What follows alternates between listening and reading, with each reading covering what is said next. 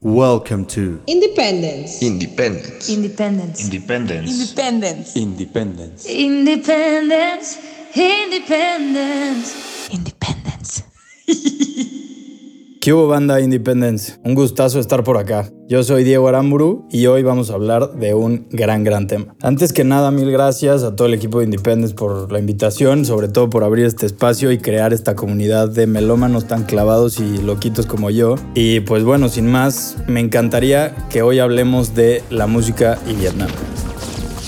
O sea, la historia resumida, así súper resumida, dejando de lado muchísimas cosas, es que pues después de la Segunda Guerra Mundial tenemos un nuevo orden geopolítico, ¿no? Se divide el mundo en Estados Unidos y la Unión Soviética, así poniéndolo como en grandes términos. Y entonces varias expotencias como Francia quieren como recuperar ese gran cacho de tierra que habían tenido durante el imperialismo y Francia intenta recuperar Indochina que había tenido durante algunos años, por eso el francés también se habla en Vietnam y pues bueno, Francia lo intenta recuperar, se mete ahí en una serie de luchas contra los vietnamitas para recuperar Vietnam. A los vietnamitas pues no les late nada y tarde o temprano Francia dice, ¿sabes qué? Pues a mí esto ya no me está latiendo y se retiran porque no les convenía nada.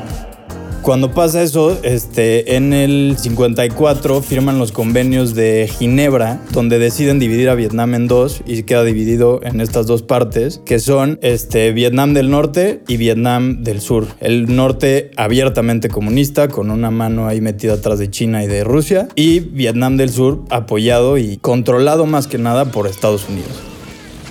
Kennedy con esta idea firme de que si perdemos Vietnam, las piecitas del dominó se empiezan a caer y el comunismo nos lleva a todos. Que pues digo, eso era lo que creían, pero pues mucha la gente decía, güey, ¿qué me importa si Vietnam del sur, porque ya el norte ya era comunista, si Vietnam del sur se vuelve comunista, pues no, como que también ahí estaba muy peleada la cosa, como que la gente no entendía bien a qué los estaban llevando a luchar. Y pues bueno, además de esto en Estados Unidos tenemos que entender que está todo el movimiento de los derechos civiles, ¿no? O sea, la firma de la Declaración de los Derechos Civiles está hasta 1964, o sea, ya después del mandato de Kennedy, después de que lo asesinan. Y entonces tenemos que entender que Vietnam es como este momento histórico en el que todos los grupos que estaban en contra del orden establecido en Estados Unidos como que tenían de dónde agarrarse, ¿no? Entonces, por ejemplo, la nueva izquierda veía en la guerra y en la intervención en Vietnam como estas técnicas imperialistas y los, este, pues los afroamericanos veían que nada más era más de lo mismo, ¿no? Este racismo sistemático por parte del Estado, porque la mayoría de los que mandaban a luchar pues eran afroamericanos. Y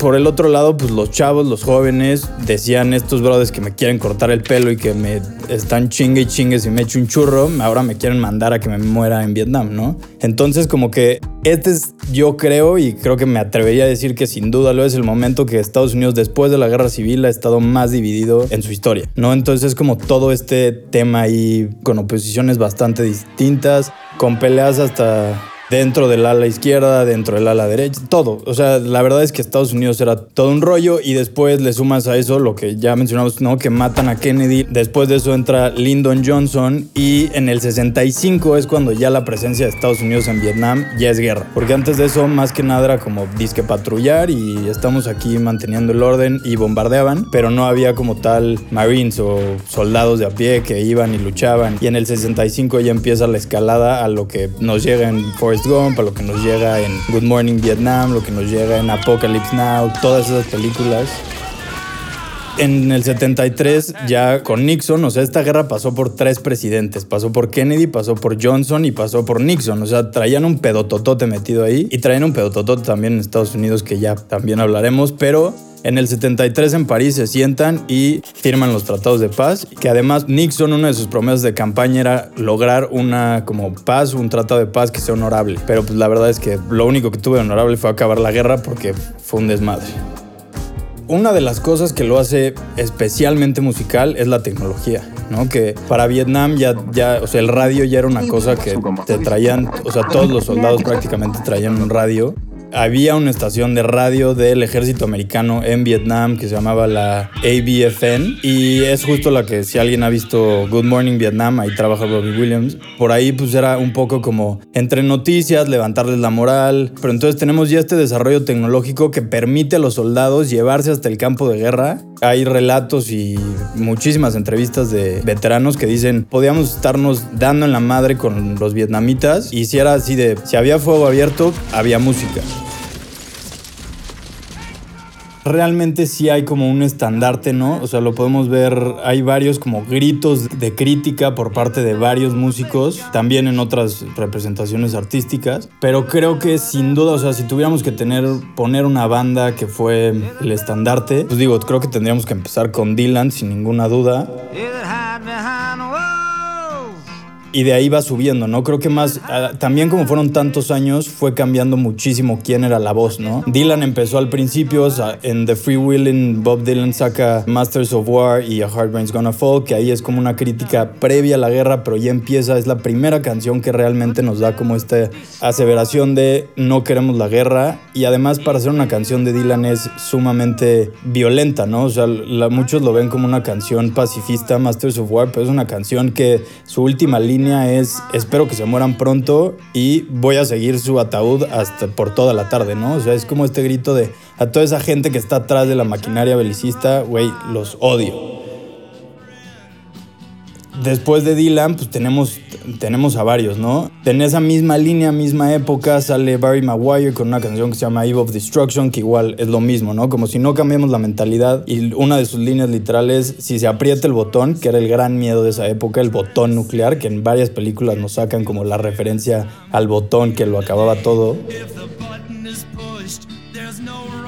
si se aprieta el botón no hay vuelta para atrás, tenemos que cambiar, ¿no? Entonces, desde ahí Dylan y, y, Maguire ponen la línea y ya después en el gobierno de Lyndon Johnson ya las críticas son más directas y entonces, por ejemplo, está Tom Paxton, que tiene una letra ya que es el primero en ponerle nombre al enemigo y que su canción se llama LBJ Told the Nation, ¿no? Y que una de sus líneas es Lyndon Johnson nos dijo, no teman porque no teman que esto vaya a escalar, nada más vamos a mandar 50 mil personas, no es guerra, para proteger a, a Vietnam de los vietnamitas. Entonces ya desde ahí Tom Paxton se empieza a poner como referente.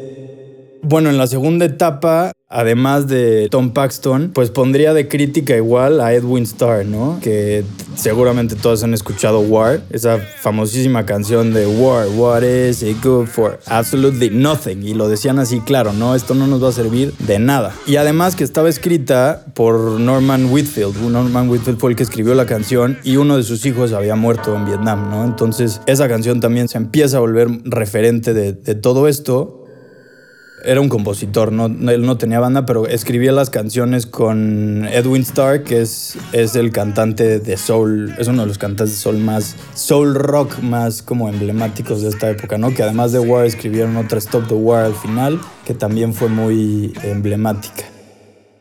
La mayor parte de la población de Estados Unidos estaba a favor de la guerra una gran, gran parte de las críticas que se escuchan en las canciones que están a favor de la guerra, o sea, lo que critican es que están drogándose, tienen el pelo larguísimo, ¿no? Y hay una gran canción country, la verdad es que tiene una introducción que es soberbia, que se llama Okie from Muskogee, que le escribe Merle Haggard, que es un músico country, y que justo la línea con la que entra después de una introducción excelente, a mí me encanta esa guitarra con la que empieza, dice, nosotros no, en, en Muskogee nosotros no fumamos marihuana y no tripeamos en LSD. Así la pone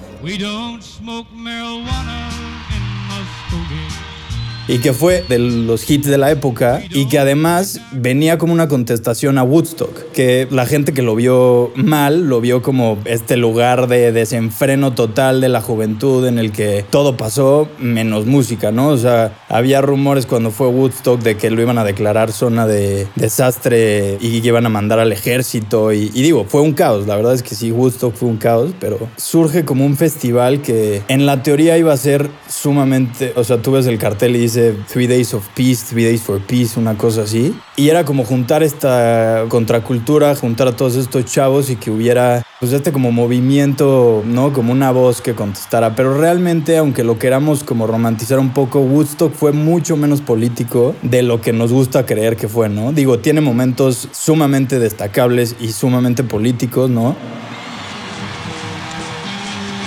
Los que yo considero que son los más políticos son sobre todo Hendrix que se echa una interpretación del Star Spangled Banner, que es el himno de Estados Unidos, pero que lo destroza completamente, o sea, lo destroza en el sentido de, es un grito de lo que se estaba viviendo en esa época. O sea, si tú escuchas esa grabación de, de, de Hendrix, escuchas a la guitarra llorar, gritar, hay gente que dice que escucha bombas, hay gente que, ¿no? O sea, creo que ese es uno de los momentos más que cabe resaltar más de Woodstock. Igual Joan Baez que toca ahí a un mes de que a su esposo lo, lo, hubieran metido a la cárcel justo por estar de activista contra la guerra, ¿no? Joan Baez y David Harris, que era su esposo, dejaron de pagar el 60% de sus impuestos porque decían con mi dinero no van a pagar la guerra, o sea, era gente que pues estaba metida y este Joan Baez tiene una gran canción que se llama Saigon Bride, que empieza justamente diciendo como voy a intentar calmar esta marea, una marea que nunca ha estado en el mar, pero que se mueve entre los árboles y entre la selva. Y que aparte no importará nada cuando nos muramos, ¿no? Entonces ya empiezas aquí a ver como todas estas cuestiones de crítica al movimiento belicista, al movimiento de las armas y, y que digo que son sumamente relevantes en este momento. Country Joe McDonald and the Fish. Y que bueno, es de este cuate que desde, desde chavo este güey era súper, súper radical. Su familia era, siempre había estado ligado al Partido Comunista. Su papá lo corren de la chamba justo por comunista. En toda esta época en que lo peor que podía hacer en Estados Unidos era comunista. ¿no? Entonces está este cuate y la, el nombre de la banda, el primer nombre, la primera idea era que se llamaba Country Mao, como el presidente chino, and the Fish. Pero pues dijeron, ok, nos estamos pasando un poquito y entonces se llama Country Joe McDonald, que parece un nombre muy amigable, pero que realmente hace referencia a Joseph Stalin. Entonces está como muy bajita la mano, pero desde ahí se les ve los reaccionarios, ¿no? Y bueno, estos cuates como que hicieron una canción que al principio como que no pegó, que se llama I Feel Like I'm Fixing to Die Rag, que es la letra más polémica de todo este tiempo.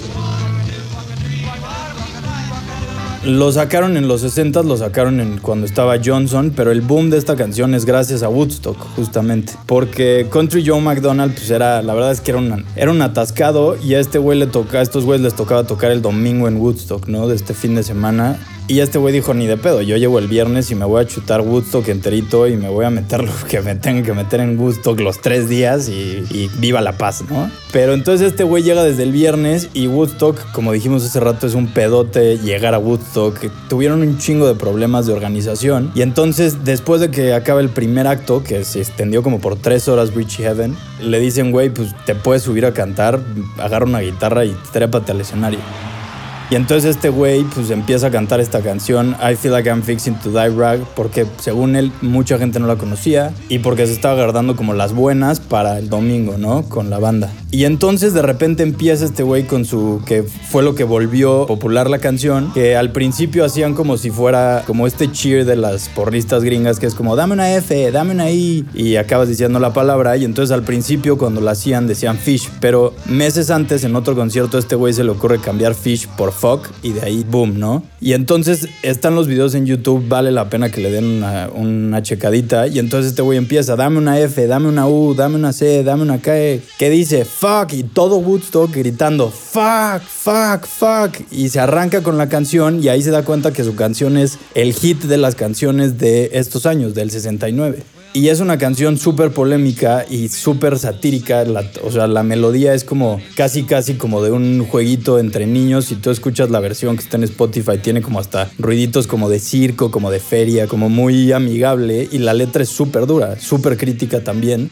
Este güey empieza diciendo, dejen los libros, agarren los rifles, vámonos a divertir. Y los coros, por ejemplo, es, este, el güey dice, y uno, dos, tres, ¿por qué estamos peleando? No tengo ni idea, pero pues solo sé que la siguiente parada es Vietnam, ¿no? Y 5, 6, 7, ábranos las puertas, no hay tiempo de preguntarnos por qué, whoopee, todos nos vamos a morir. O sea, ese es el coro de la canción, ¿no? Entonces te puedes imaginar el, el, tema que era. Y el último, el último verso creo que yo es el más polémico de todos. Este es un como canto a la inevitabilidad de esto y les dice como mamás y papás mándenos a sus hijos y serán así los primeros en recibir a su hijo en una caja, ¿no? Los primeros de la cuadra en recibir a su hijo en una caja. Whoopi, todos vamos a morir. Fue una canción súper dura que a los soldados les gustaba también bastante. Digo, tiene relatos este cuate que dice que, no, por ejemplo, un día un veterano le platicó que uno de sus mejores amigos en la guerra se murió, se le murió en los brazos, desangrándose, mientras cantaba Whoopi, todos nos vamos a morir, ¿no? O sea, como que sí fue algo que se metió muy cañón, muy cañón, sobre todo en los soldados norteamericanos. En la época de Nixon, que fue cuando se firmó los tratados de paz, está también en esta época este Creedence Clearwater Revival, que es una de las bandas más emblemáticas de toda la guerra, ¿no? Y, y, si ven documentales, si ven entrevistas, la mayoría de los soldados los mencionan, si no es a ellos como el soundtrack completo, casi casi. Realmente su única canción política es Fortunate Son. Se escribió como crítica porque en ese entonces la hija de Nixon, que es Julie Nixon, se iba a casar con el nieto de, de, Eisenhower, que fue un presidente de Estados Unidos antes de todo esto que estamos hablando. Entonces, en esta letra, como que lo que buscaban criticar era que pues, la gente rica se estaba salvando de ir a pelear, ¿no? Que la gente rica se salía por conexiones, por dinero y, ¿no? Pues vivían sin preocupación alguna la guerra y todo el working class, toda la clase media, la clase baja sobre todo, se estaba yendo a luchar a las trincheras de Vietnam, ¿no? O sea, el 80% de, de la gente que se fue a Vietnam era de la clase trabajadora trabajadora. Otra cosa que a mí me intriga muchísimo es Born in the USA de Bruce Springsteen, ¿no? Esta canción que digo sale mucho después. Es una canción que en Estados Unidos es el epítome del patriotismo, o sea, es el con todas las ganas del mundo gritan Born in the USA, pero o sea, Born in the USA es una canción, creo yo, que es súper anti-establishment, anti... Habla justo de un veterano que está regresando de Vietnam y que no tiene para dónde ir, ¿no? Por todos los pedos, ¿no? Y dice que intenta agarrar chamba y le dicen, la neta no te puedo dar chamba por ser. Todas estas cosas que no, los veteranos no entienden, que son un sector de la población gringa que hasta hoy en día tiene serios, serios, serios problemas que no han podido arreglar, que se les deja de lado, que se les ve como, por un sector de la población, los, los que estaban antiguerra, pues los veían regresar como los soldados que iban a matar al otro lado del mundo, ¿no? Y por el lado de la gente que estaba a favor de la guerra, los ven llegar como los perdedores que nos hicieron perder la primera guerra de la historia, ¿no? La primera conflicto que perdimos realmente. Entonces, Born in the USA siempre lo escuchamos como, ¿no? Con este, ¿no? El 4th of July está todo lo que da y es una canción que si no te pones a ver la letra piensas que es bastante patriota, pero hay una versión que está en YouTube y vale un chingo que, que la, la, chequen porque aparte Bruce Springsteen la toca con, un, con una guitarra de 12 cuerdas, con una 12 string y es una intro de, con un blues tipo delta que está increíble y es, y es una canción completamente diferente, súper oscura, melancólica, cerrada, crítica. Además está tocando enfrente del Capitolio en Washington, como que en ese video sí te transmite lo que era Born in the USA, ¿no? no la versión rock popera que manejamos. Pues bueno, creo que también es muy importante como recalcar es que la música, o sea, tenemos que dividirlo, ¿no? Como ya antes mencionamos muy breve, entre el home front, que era todas las protestas estudiantiles y Estados Unidos en sí, que Estados Unidos era otro campo de batalla literal entre la gente que estaba a favor y en contra de la guerra, y el battlefront, ¿no? Que ya es los soldados metidos en, en Vietnam peleando, ¿no? Y la música que escuchaban pues era muy diferente, ¿no? Para los soldados, para empezar, la música era como ese link que todavía tenía al mundo al que habían dejado de ser parte, ¿no? Del que se habían extraviado, se sentían más cerca de casa. Y pues justo es eso lo que lleva que en muchísimos libros, bueno, en varios libros, entre ellos el más famoso es We Gotta Get Out of This Place, que es de puras entrevistas que hicieron dos veteranos de guerra a puros veteranos, se habla de cómo las canciones que escuchan, ¿no? Y, y creo que lo más importante resaltar aquí, lo que a mí me sorprendió, yo juraba que iban a ser los más reaccionarios en su música, pero más bien lo que, lo que buscan y lo que tenemos que entender entender es que las canciones pues toman los significados, las palabras toman un, un meaning totalmente diferente si estás en Vietnam a si estás en tu dorm en California, ¿no? Entonces, por ejemplo, una canción que lo pone muy claro es Purple Haze de, de Hendrix, ¿no? Purple Haze para un güey en California pues era, ¿no? Que está tripeando en ácidos, pues es, güey, estoy viendo todo de colores y de repente para un cuate que está metido en Vietnam, el Purple Haze le recuerda a esa granada que tienen que echar que saca un humo morado para llamar a un helicóptero cuando están metidos en pedo. ¿No? Entonces, o sea, son muchas letras así, o por ejemplo también These Boots Are Made for Walking de Nancy Sinatra, que la letra pues habla de una mujer que le está diciendo a su novio que le pintó el cuerno que pues se va a ir de la casa, ¿no? Pero para los, los soldados que diario se chingaban caminatas de kilómetros y kilómetros, pues esa canción les habla de diario te pones estas botas y a marcharle y a ver si regresas. Y sobre todo, pues lo que buscan es como estos sentimientos más humanos, más recuperar un poco de la humanidad que están perdiendo en, metidos en la guerra. Y entonces, por ejemplo, o sea, por eso en estos libros que les platico, gran parte de las canciones no tienen nada de políticas, porque pues, lo que buscan es otra cosa, ¿no? Por ejemplo, la canción de la que viene el nombre, We Gotta Get Out of This Place, le escriben Cynthia Whale y Barry Mann en un contexto de, o sea, lo que ellos se referían era salir de la pobreza de Nueva York, salir de la pobreza del Bronx, salir de la pobreza de este, o sea, de este lugar que no nos da oportunidades y los soldados lo recontextualizan totalmente a este salir como sea de, de, Vietnam, ¿no? We gotta get out of this place es el coro y la letra empieza, ¿no? Que también dicen que se relaciona mucho. Lo primero que se dice en la canción es en esta ciudad este, sucia en la que el sol nunca sale, que en este libro dicen que pues, podría ser Saigón y no, lo empiezan como a juntar con lo que los soldados estaban experimentando y como los soldados mismos le daban un significado totalmente diferente a, lo que estaban escuchando, ¿no?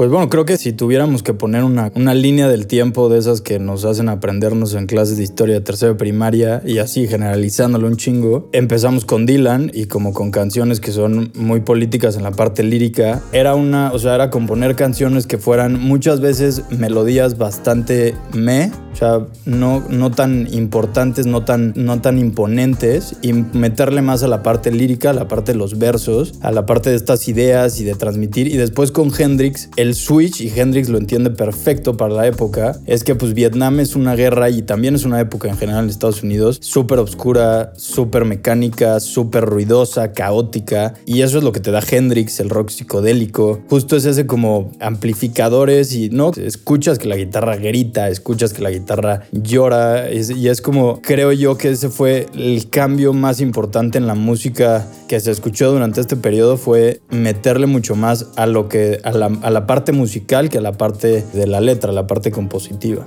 Explota la parte musical y la parte de sacarle lo más que se pueda a la guitarra, a la batería, a todos los instrumentos creo que ya en Hendrix y en todos estos cuates se ve como esta pasión por, por lo electrónico, por el amplificador, que suene por todos lados, que retumbe, que, que te haga vibrar, porque justo eso es lo que sientes, ¿no? Cuando estás en un concierto y los amplificadores y meternos en la música, sentir la música y pues sí, ¿no? Meterle mucho más a esa parte ya que al principio de la guerra, que era Dylan con una guitarra cantando cosas líricamente muy buenas, pero la música, pues, si comparas a Dylan con Hendrix, pues no tiene nada que ver, ¿no? Y creo que el mejor ejemplo es All Along the Watchtower, que la saca Dylan y Hendrix la lleva a las nubes. Y digo, creo que ya vale muchísimo la pena escuchar a Hendrix Purple Haze es una de mis canciones favoritas. Machine Gun es una gran, gran canción. En Spotify hay una versión de 12 minutos por si la quieren escuchar y meterse a esta, como a lo que se sentían en esa época, lo que vivían en esa época. Y creo que es una gran manera también la música de entender lo que es, o sea, como que meternos un poquito en esos periodos históricos. Como que son, siento yo que son un gran reflejo, la música y las artes en general, de lo que la gente, ¿no? Como de nuestros problemas, de nuestras esperanzas, de nuestras preguntas, de nuestros miedos.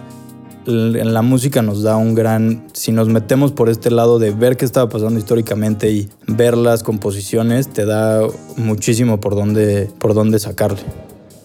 Mi nombre es Diego Aramburu, por aquí se estarán escuchando más seguido y pues los esperamos para la próxima.